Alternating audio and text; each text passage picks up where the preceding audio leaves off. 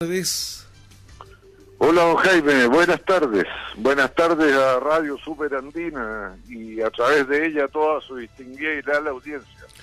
Diputado, en el tema de educación ya comenzó el nuevo proceso de admisión escolar en la región.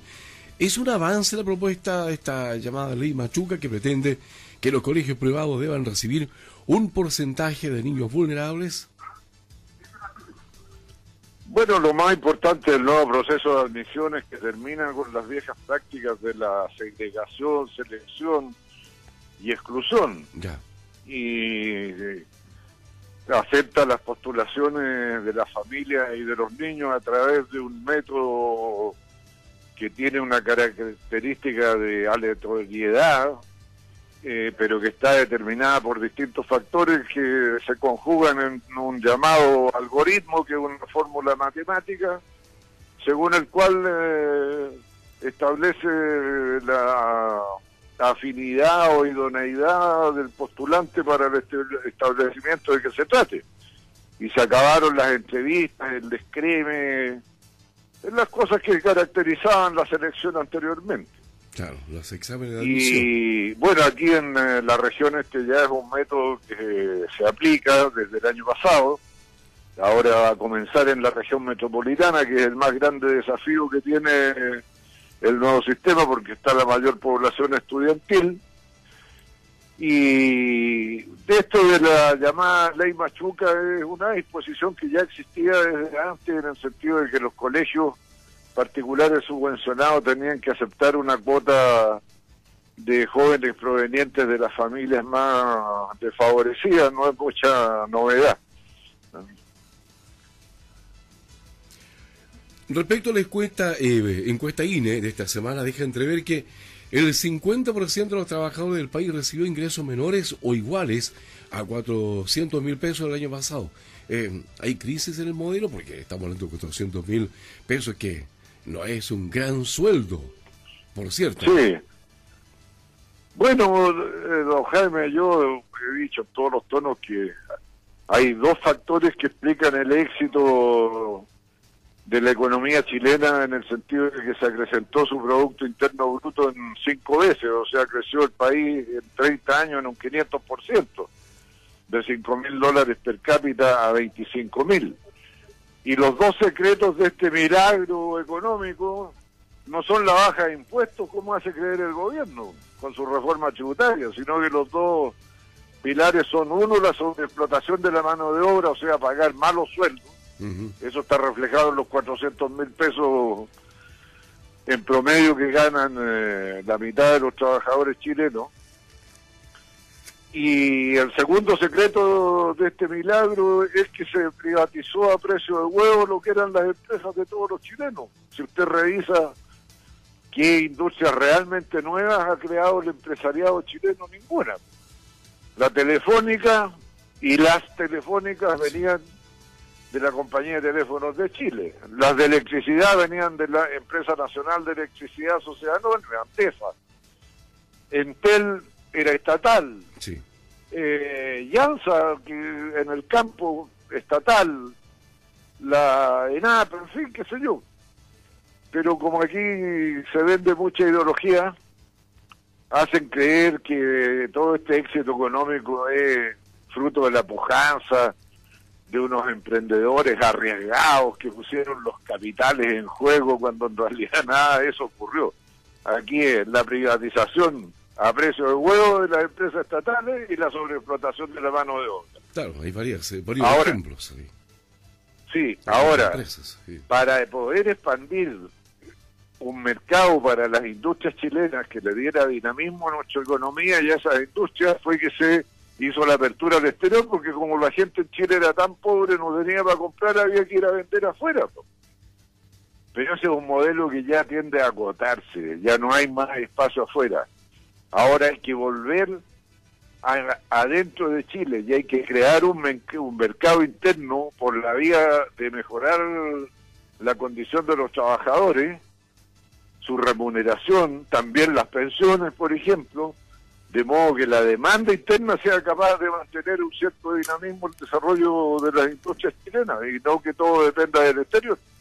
Eso además es un escudo contra los vaivenes y las locuras de personas, hola, de personas como Donald Trump y otros que le acompañan. Claro, porque hay que ser muy sincero, más allá de la situación política que tenga cada uno, que 400 mil pesos es un sueldo muy... No, pues la cifra... Y hay, hay gente, perdón, hay gente que gana mucho menos que eso. Don Jaime, eh, las cifras son las cifras, esto no tiene nada que ver con las posiciones políticas. Estos son los datos duros, como les gusta decir a algunos. ¿Ah? Aquí no hay mucha margen para la interpretación. Los datos oficiales dicen que la mitad de los trabajadores chilenos gana 400 mil pesos mensuales. ¿Cuántos son los trabajadores chilenos en el, según el mismo INE? 8 millones 200 mil personas que están en el mercado laboral. O sea, 4 millones 100 mil ganan 400 mil pesos. Sí. Es un sueldo vergonzoso, no alcanza para mucho, ¿no? Ahora bien, vamos, ya que estamos hablando de, tributo y cosas así, ¿en qué discusión está la reforma tributaria? ¿Han habido jornadas bastante largas al parecer? ¿Alguna novedad al respecto? Estamos en eso ahí, vamos avanzando con vaivenes, en zigzag.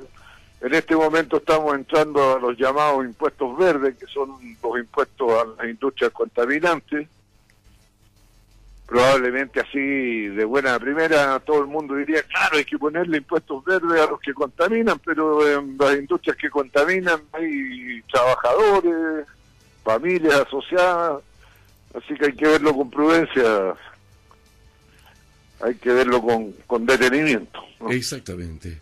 Em, lo quiero llevar a un tema que va a seguir siendo discusión, no sé hasta cuándo, eh, diputado, que tiene que ver con la reducción de la semana en cuanto a horas de trabajo. El presidente de la CPC, de la compañía, de la mejor de Confederación de la Producción y el Comercio, declaró que, comillas, me parece muy poco prudente y responsable estar enfrascados en batallas comunicacionales, que es lo que hemos visto en el último tiempo respecto a lo que la reforma que pretende bajar a 40 horas la semana laboral.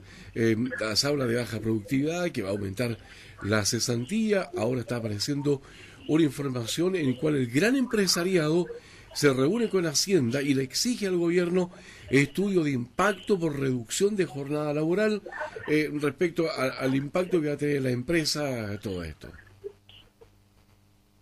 Bueno, de seguir así este gobierno va a terminar como Macri. ¿Ah? ¿Vio el ofertón que hizo Macri hoy día en la mañana? Sí, algo escuché que una muy buena congelar el, congelar el precio de la gasolina, subir el salario mínimo, darle bono a los policías y a las fuerzas armadas, bono a los trabajadores de no sé a dónde, o sea, todo lo que decía que no había que hacer lo está haciendo ahora. Pero sobre el tema de las 40 horas, eh, don Jaime, yo quiero recordar que en Alemania la semana tiene, la semana laboral son 27 horas. 27, En Francia son 35 horas. Y no ha habido ninguna catástrofe y son eh, países con una clase empresarial bastante más potente, creativa, eh, imaginaria, innovadora que lo que es la clase empresarial chilena la clase empresarial chilena se le redujo la jornada laboral de 48 a 45 horas, parece que no se dieron cuenta el año 2005 y no hubo ninguna catástrofe, ni en la ocupación, ni en el nivel de los salarios. Entonces ellos mismos se encargan, son como Don Quijote de la Mancha, que ven un, un molino de viento y creen que son eh, unos monstruos. Siempre están arremetiendo contra alguna idea de progreso a favor de los trabajadores. Siempre. Y siempre va a ser la ruina del país favorecer a los menos favorecidos. Y finalmente, ¿qué cree usted que va a terminar todo esto? No, yo creo que estamos más cerca de reducir la jornada, probablemente con flexibilidad laboral, pero siempre y cuando el gobierno sea capaz de aceptar que para que tenga eh, posibilidades de materializarse la flexibilidad laboral, hay un papel que juegan los sindicatos en el pacto de adaptabilidad porque esto de la empresa contra uno no va a pasar, no va a pasar. Bien, pues vamos a ver cómo transcurren los días y estas noticias. Diputado, hemos adelantado el contacto, esta vez ha sido miércoles. sí, pues es que mañana es un, es un, día feriado. Exacto. El día de la Asunción de la Virgen, así que hay que dejar a, los creyentes tranquilos y no inquietarlos con la vida política, social y económica del país. Muy bien, pues diputado, le agradecemos mucho el contacto y que esté muy bien. Buenas tardes. A, a usted, don Jaime, muchas gracias. Buenas tardes. Ahí estaba el diputado Marcelo Chilín.